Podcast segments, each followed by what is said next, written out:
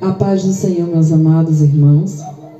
Hoje nós estamos com o capítulo 4 do livro A Divina Revelação da Guerra Espiritual, que tem por título As Fortalezas do Inimigo. As armas da nossa milícia não são carnais, mas sim poderosas em Deus para a destruição das fortalezas Derrubamos raciocínios e toda altivez que se levante contra o conhecimento de Deus e levamos cativo todo pensamento à obediência de Cristo. Segundo Coríntios 10, 4, 5. Tipos de fortalezas espirituais.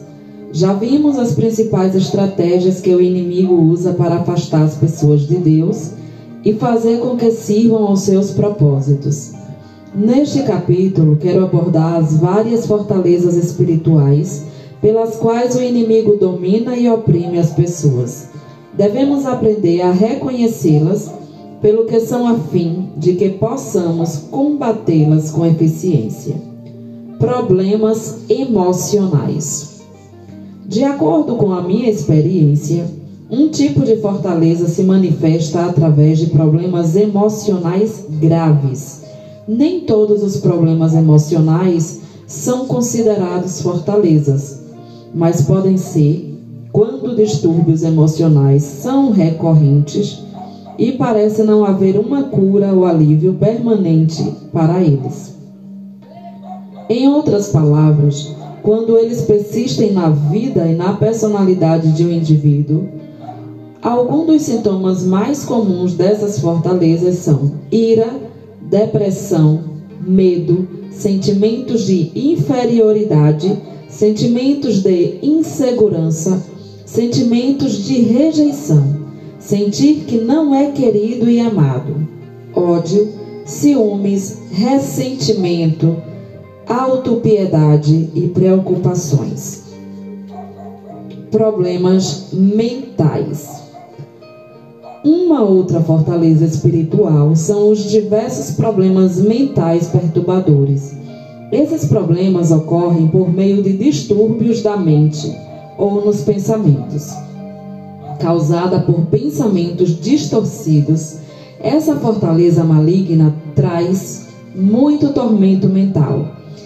Ela se manifesta em procrastinação irreal ou inexplicada, indecisão, incompreensível, temores, passividade, confusão, ilusão, dúvida, racion, racionalização e até mesmo perda da memória. Fala desordenada. Satanás também constrói fortalezas espirituais na vida das pessoas por meio de falas desordenadas.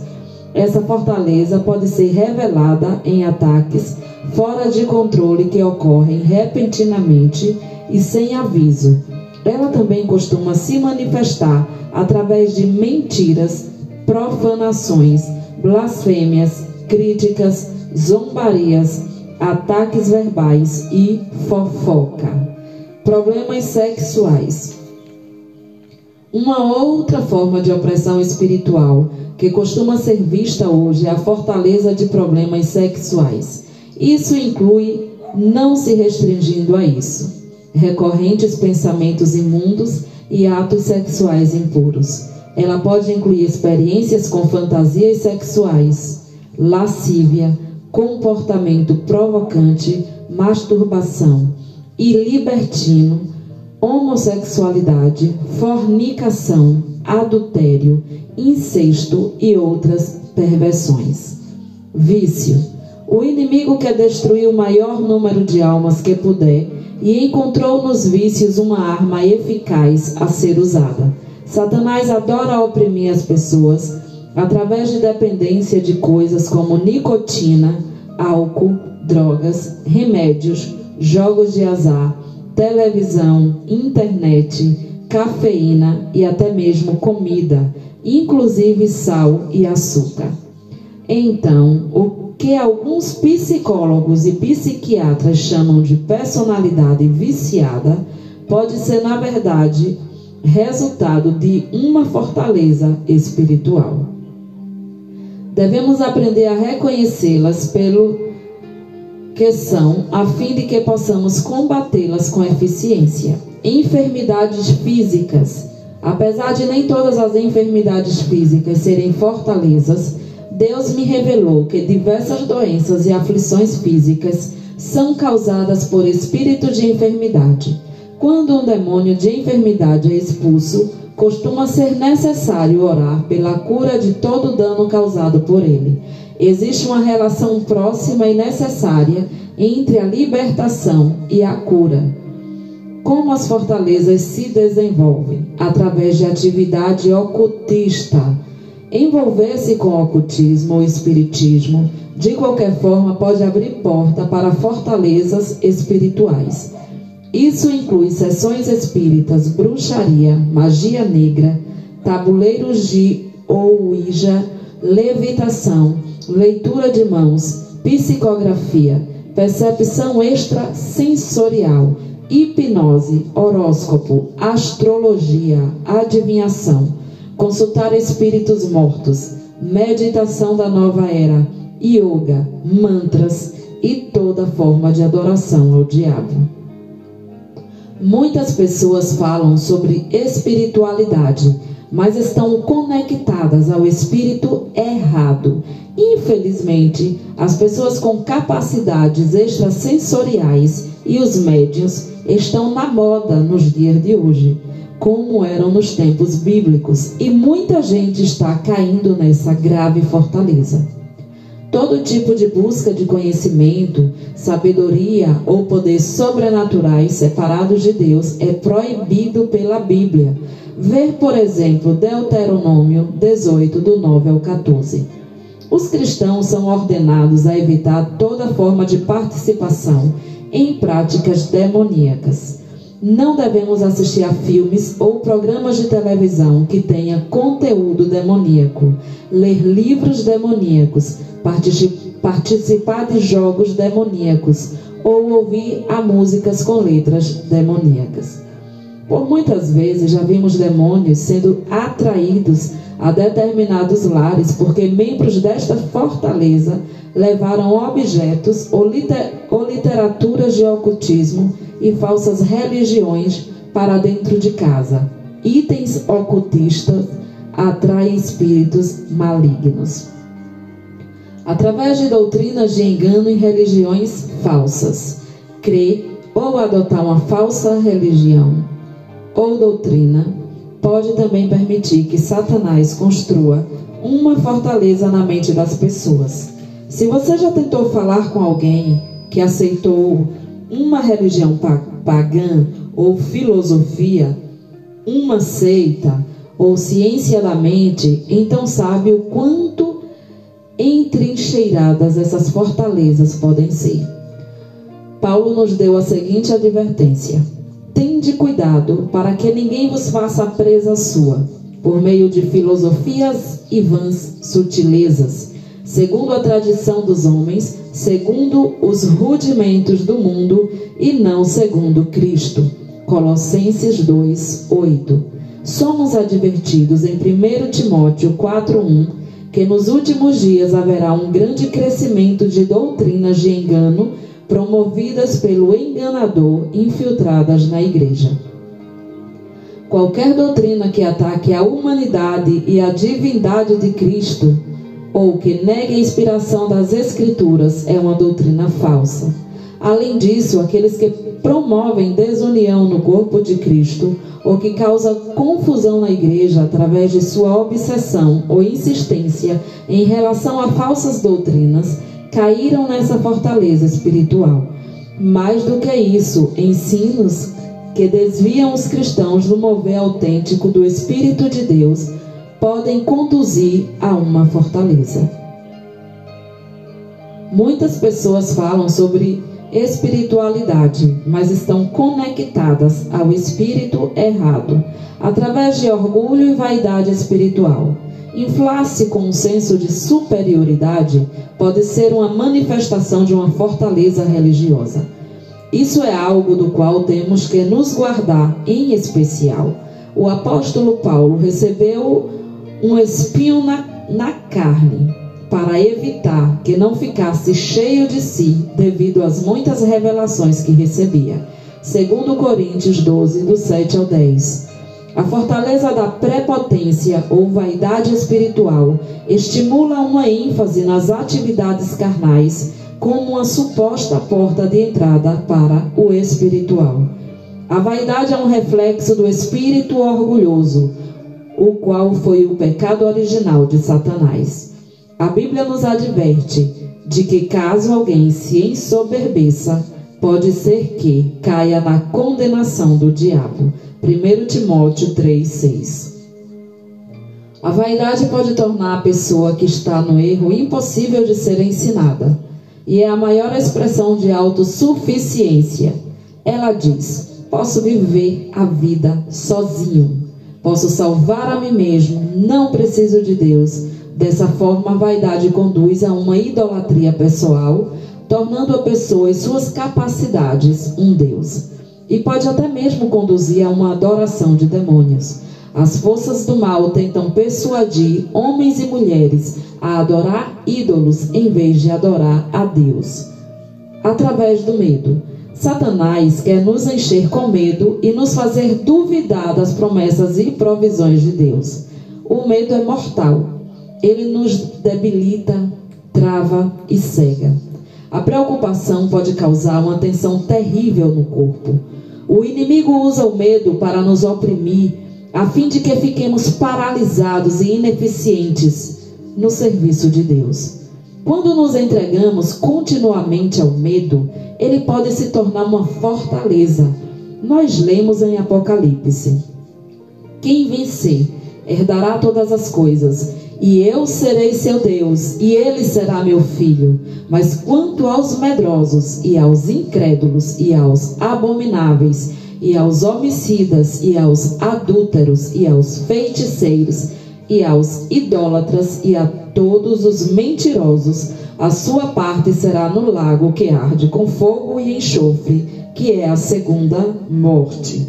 Apocalipse 21, 7, 8. Nessa passagem, a palavra medrosos parece implicar um medo que leva a pessoa a se tornar sem fé, talvez a ponto de negar ou rejeitar a Cristo. A Bíblia nos diz que tudo o que não provém da fé é pecado. Romanos 14, 23. A opressão do medo, assim como a sua cura, pode ser vista na seguinte declaração de João: No amor não há medo, antes o perfeito amor lança fora o medo, porque o medo produz tormento. Aquele que teme não é aperfeiçoado em amor. 1 João 4,18 o inimigo usa o medo para nos oprimir, a fim de que fiquemos paralisados e ineficientes no servir a Deus. Não devemos nos entregar ao medo que nos impede de amar e servir a Deus. Lembre-se que Jesus veio para que a humanidade se livrasse a todos os que, com medo da morte, estavam por toda a vida sujeitos à escravidão. Hebreus 2,15 Paulo enfatizou: Pois não recebestes o espírito de escravidão, para outra vez estardes em temor, mas recebestes o espírito de adoção, pelo qual clamamos: Abba, Pai.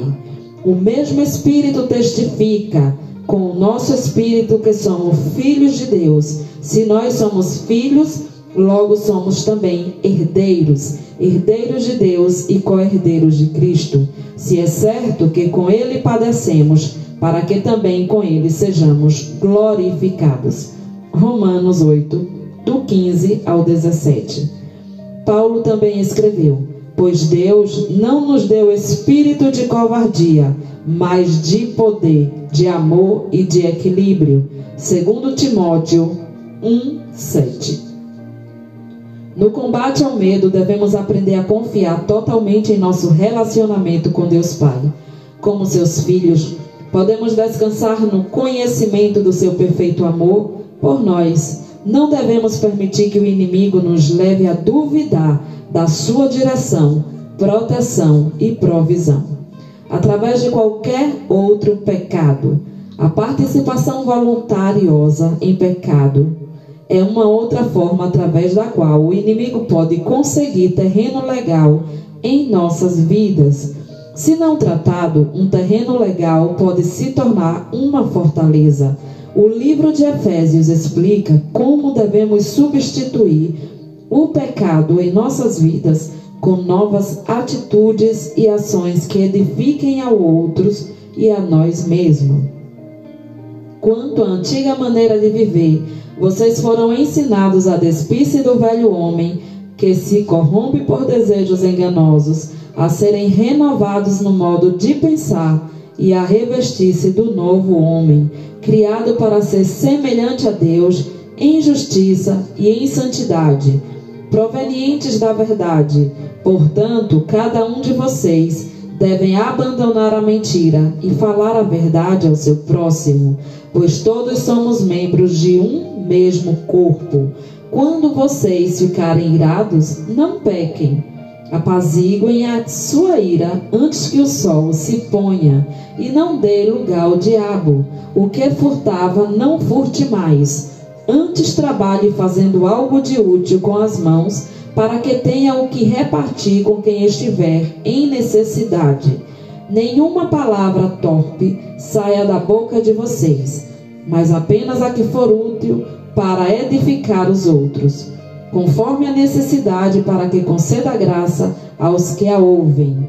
Não entristeçam o Espírito Santo de Deus, com o qual vocês foram selados para o dia da redenção. Livrem-se de toda amargura, indignação e ira, gritaria e calúnia, bem como de toda maldade. Sejam bondosos e compassivos uns para com os outros perdoando-se mutuamente, assim como Deus os perdoou em Cristo. Efésios 4, do 22 ao 32. Desmoronando as ferramentas de Satanás. Ignorância, idolatria e lascívia são as principais fortalezas de Satanás na vida de algumas pessoas. Enquanto imaginações vãs conceitos orgulhosos e medo são suas fortalezas em outras. Com cada fortaleza, o diabo tenta impedir que homens e mulheres tenham fé e obedeçam ao, ao Evangelho. Ele quer que o coração das pessoas seja propriedade sua. A Bíblia nos diz que as armas com as quais lutamos contra o inimigo são armas deste, não são armas deste mundo, não tendo poder algum sobre ele. Em vez disso, as armas espirituais que Deus nos dá possuem um poder divino de demolir fortalezas. Esses elementos estratégicos podem levar cativo todo pensamento à obediência de Cristo. Devemos derrubar argumentos ou sofismas, pensamentos carnais da natureza pecaminosa que se opõem aos propósitos de Deus. As armas com as quais lutamos não são humanas, ao contrário, são poderosas em Deus para destruir fortalezas. Destruímos argumentos e toda pretensão que se levanta contra o conhecimento de Deus. E levamos cativo todo pensamento para torná-lo obediente a Cristo. Segundo Coríntios 10, 4 5. Três funções das armas espirituais na destruição de fortalezas são indicadas no versículo acima. A guerra espiritual é capaz de, primeiro, demolir tudo que se opõe a Cristo. Segundo, nos permitir controlar nossa mentalidade e pensamentos. Terceiro, levar tudo o que é estranho e contrário a Deus à, à obediência de Cristo. A guerra que travamos contra o mal deve ser lutada com armas espirituais, através da palavra de Deus. Podemos derrubar as mentiras e tudo o que se exalta contra o conhecimento de Deus, pois a palavra de Deus é viva e eficaz. Hebreus 4:12. Ela derrotará todo o argumento do diabo. Com cada fortaleza, o diabo tenta impedir que homens e mulheres tenham fé e obedeçam ao, Evangelho, porque ele quer que o coração das pessoas sejam propriedade sua. O Senhor tem me mostrado que parte da metodologia de Satanás é manter o povo de Deus ignorante em relação à sua palavra. Por exemplo, um dia eu estava compartilhando com um grupo de crentes sobre a vitória que temos em Cristo Jesus. Eu falava sobre a alegria da salvação e o poder que temos para viver a vida cristã. Mais tarde, algumas pessoas vieram até mim individualmente e disseram: Melry, sei que tenho poder em Deus, mas não sei como tomar posse desse poder. Infelizmente, esses crentes eram uma amostra do que é típico na igreja hoje. No entanto, alegrei-me em lhes responder, porque eu havia passado pela mesma experiência anos atrás. Abri a palavra em Oséias 4:6 e li para eles: Meu povo foi destruído por falta de conhecimento. Podemos derrotar as fortalezas de Satanás, trazendo todos os nossos pensamentos alinhados com a mente de Cristo. Aqueles que entregam o controle da sua mente a Satanás e seus demônios somente se prejudicarão. Ainda assim, ao submetê-la a Deus e a sua palavra, podemos capturar nosso pleno entendimento e dedicá-lo à, à obediência de Cristo. Um crente vitorioso leva cativos seus pensamentos, motivações e intenções. Ele voluntariamente os obriga a permanecer em obediência a Cristo e verdadeira realização e capacitação para viver uma vida cristã vitoriosa podem vir somente quando estamos totalmente submetidos a Ele. O poder de Satanás sobre o crente é limitado. O diabo é um leão enjaulado que busca devorar, mas ele e suas forças demoníacas somente possuem o poder que Deus lhes permite ter, ou a autoridade que o homem voluntariamente lhes entrega. Nós limitamos os danos que Satanás pode nos causar quando servimos a Deus e vivemos de forma justa diante dele. Somente Deus pode quebrar a influência que o inimigo tem sobre alguém. Em contraste, Satanás costuma ter poderes e influências avassaladoras sobre os não crentes. Tenho observado muitas pessoas dizendo: Eu nunca faria isso ou jamais farei aquilo. Mas então elas se contradizem e fazem exatamente o que prometeram não fazer. Isso acontece porque estão suscetíveis aos enganos e tentações do inimigo. Elas não têm o poder e a proteção que os crentes possuem através do Espírito Santo. Anthony Gomes, de Nova York, compartilhou comigo sua tremenda experiência na guerra espiritual ele pode nos mostrar o poder do diabo sobre os descrentes e como somente Deus pode quebrar a influência que o inimigo tem sobre alguém. Eu estive com os reis latinos, uma gangue muito conhecida, nas ruas de Nova York por muitos anos. Eu era mau e perverso. Tinha prazer em machucar as pessoas. Também estive envolvido com santeria, uma espécie de macumba magia negra, adoração ao diabo. Acho que já fiz de tudo. Foi um longo caminho para chegar aonde estou agora. Nem consigo acreditar que ainda estou vivo. Certa vez fui raptado. Quando tentei correr, não pude porque havia sido espancado violentamente. Na última vez em que havia tentado correr, senti uma mão me agarrando e lançando-me no meio da rua. Felizmente, um carro parou e as pessoas chamaram a polícia. Eu havia lido dois dos seus livros e eles me deixaram apavorado antes que eu me voltasse para Deus. Eu via os demônios como você os descreveu, grandes, cabeludos, escuros, olhos negros, rostos compridos, etc. Tinha muitos sonhos e visões e certa vez vi pequenos demônios colocando correntes em mim. Então dois seres me agarraram e me forçaram a olhar para uma cena que eu não queria ver. Sentia mãos me agarrando, forçando-me a ver essas coisas. Eu não podia me mover. Gritei por horas. Estava muito revoltado por me segurarem daquela forma. Depois acabei preso na Pensilvânia, recebi um dos seus livros e ele realmente me colocou na linha. Agradeço a Deus pelo Dr. Lowry e por Melry e pela obra que você está fazendo. Você não sabe o quanto me ajudou a alcançar esse novo estilo de vida. Os crentes podem ser tentados, enganados e acusados por Satanás. Mas eles não precisam permitir que esses ataques prosperem.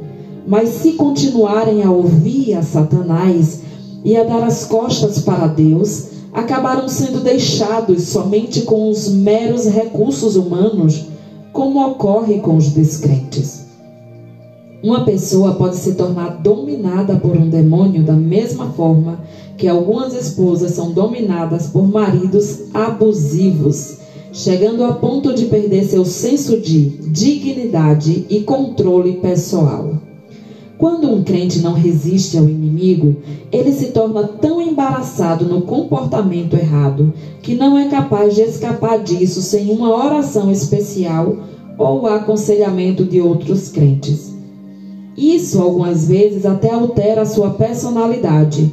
Uma pessoa pode se tornar dominada por um demônio da mesma forma que algumas pessoas são dominadas por maridos abusivos chegando a ponto de perder o senso de dignidade e controle pessoal, renunciando às obras do inimigo. Através das fortalezas, o diabo perturba e oprime as pessoas. A fim de derrotar os esquemas dos inimigos contra nós, devemos rejeitar Satanás e toda a sua obra. Suas obras são pecado, não justiça. O fruto de suas ações produz miséria e escassez falta de satisfação e de paz. Ele opera na doença, na aflição e no sofrimento, não na cura, na saúde e na plenitude. No nome de Jesus, devemos renunciar a todas as promessas vazias do inimigo. Depois de discernir em oração que o problema não é resultante de causas naturais, ou quando a carne não responderá à disciplina espiritual, você deve conscientemente renunciar às fortalezas em nome de Jesus. Faça isso especificamente. Declare o que você está renunciando. Renuncie ao ocultismo. Rejeite tudo o que tenha a ver com signos do zodíaco, clarividência, horóscopos, reencarnação, adivinhação, hipnose, yoga, meditação transcendental, controle de mente, tabuleiros de Ouija ou qualquer outra prática ou superstição ocultista. Renuncie às doutrinas e religiões falsas. Rejeite falsas doutrinas e religiões que não estejam alinhadas com a palavra de Deus e que não conheçam a divindade e a humanidade de Cristo. Renuncie ao orgulho e vaidades espirituais. Rejeite qualquer pensamento de se salvar ou sustentar por meio de suas próprias capacidades ou de receber todo o crédito do que Deus está fazendo em sua vida. Renuncie ao espírito de escravidão. Rejeite escravidões mentais, emocionais, vícios, compulsões e perversões sexuais. Deus o ajudará a quebrar os laços da pornografia, adultério ou homossexualidade. Renuncie aos espíritos da mentira e confusão. Repreenda todo medo, preocupação, ansiedade ou intimidação, incluindo o medo paralisante da morte. Memorize e repita com frequência a si mesmo este versículo, pois Deus não nos deu espírito de covardia, mas de poder, de amor e de equilíbrio. Segundo Timóteo 1:7. Renuncie ao espírito de enfermidade, repreenda em nome de Jesus qualquer doença ou dor que o diabo possa estar causando em seu corpo. Renuncie aos espíritos de depressão, desespero e suicídio. Não importa o quanto tempo você esteja sofrendo com essas coisas, lembre-se da mulher que teve um espírito de enfermidade por 18 anos, mas foi liberta. Vê em Lucas 13, 11. Renuncie aos pecados do coração. Em nome de Jesus, repreenda a qualquer raiz, falta de perdão, ciúme, ira, ressentimento, amargura, vingança e violência, as quais a Bíblia condena. Tratam-se de hábitos autodestrutivos que arruinarão sua vida. Você pode vencer a apatia antes que possa lutar contra o inimigo. Você precisa se livrar de todas essas obras de Satanás. Discutiremos esse tópico com mais detalhes em um capítulo à frente. Devemos estar continuamente alertas, pois o inimigo, o nosso inimigo, é persistente. O diabo tentou Jesus, mas nosso Senhor derrotou com a palavra de Deus. Quando Satanás entendeu que havia perdido a, perdido a disputa, foi embora não apenas para reunir seus comparsas e planejar a próxima jogada. Tendo o diabo acabado toda a tentação, ausentou-se dele, de Jesus, até momento oportuno. Lucas 4,13. Ainda se lembre de que sempre que o inimigo retornava para tentar Jesus, o Senhor derrotava. Jesus é o único plenamente capaz de nos libertar do pecado e de Satanás e de nos trazer paz. Podemos confiar completamente em nosso Salvador. Devemos obedecê-lo com devoção e alegria de todo o nosso coração. Devemos nos submeter com, liber... com liberalidade a todos os seus comandos e promessas. Somente Ele pode demolir todas as fortalezas que Satanás planeja estabelecer contra nós. Amém. Deus continue abençoando. Até a próxima. Fiquem todos com Deus.